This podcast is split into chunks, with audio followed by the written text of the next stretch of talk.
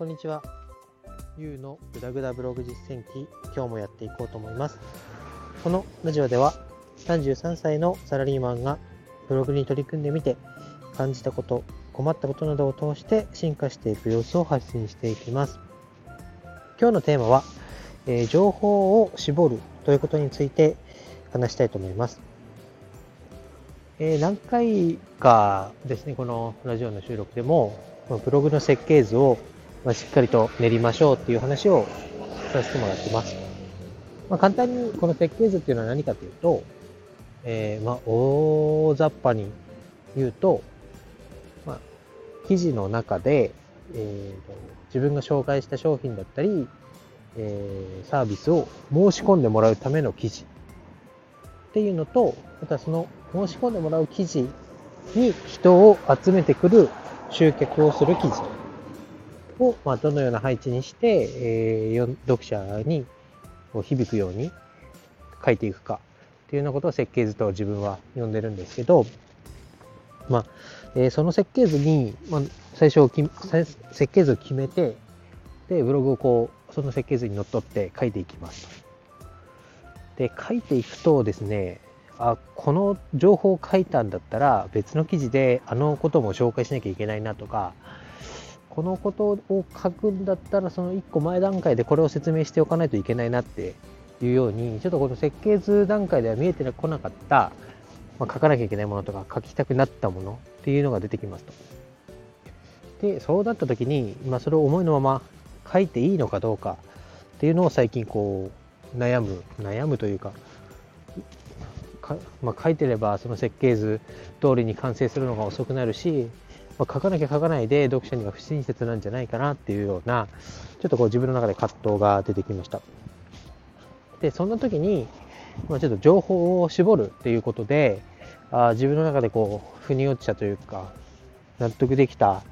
ことがあったのでそれについて話したいと思います。でそれはどういうことかっていうとまあ絞りきれてない状況で情報を集めていくのともうある程度何を発信するっていうのが絞りきれた状態で情報を発信するっていうのでは、まあ、情報を集める、うんその労力とかその情報を集めなければいけない量っていうのが変わってくるよっていう話を聞きましたと。でどういうことかというと例えばスーパーに行って、えー、今日は中華料理を作ろうと思って買い物を始めるのと、あ、今日は麻婆豆腐を作ろうと思って買い物を始めるのでは、え、買わなきゃいけない食材の量だったり、そのレシピとか調べなきゃいけない情報の量っていうのは、えー、圧倒的にこう目的が絞られてる方が少なくて済むよねという話です。例えばスーパーに入って、野菜コーナーがあって、鮮魚のコーナーがあって、で、お肉のコーナーがあったとすると、ま、ふらっと歩いていって、例えば中華料理っていうのを作ろうって思ってる人だったら、えー、野菜コーナーを通りかかった時に、あ、キャベツが売ってるから、なんだ、ホイコーローを作れるな。えー、鮮魚のコーナー行って、あ、エビが売ってるなと。エビチリを作ろう。例えば、えー、お肉のコーナー行って、あひき肉がやってるな麻婆豆腐を作ろうっていうふうに、まあ、買うものがバラバラになってしまうと一方で麻婆豆腐を作るって決めてたらもう野菜コーナー行って長ネギ買って鮮魚のところはするかな。で、え、お肉のとこ行ったら、まあ、ひき肉を買ってで麻婆豆腐を作りますと。でこういっぱいある材料の中から麻婆豆腐を作ろうって選んだ時にはさっき例で挙げた、まあ、キャベツだったりエビっていうのはその時点では不要なわけですよね。でこう目的を絞って麻婆豆腐を作るぞと思ってスーパーに行った時と中華料理を、えー、作るぞと思ってスーパーに行った時っていうのは多分カゴの中に入ってる食材の量は圧倒的に麻婆豆腐を作るぞっていう情報を絞った状態で行った方がカゴの中身は少ないと思います。えー、そうやって、えー、情報を絞ってないとまあ、あれもこれも重要だなってどうしても人間は感じてしまうと思うんですね。なんとなくこう使えるかな使えるかなっていうような情報ばっかりこう集めてしまってで結果そのふわっと中華料理に大事な情報っていうのを集めたブログにしてしまうと、まあ、言ってる自分言ってるというか記事を書いてる自分も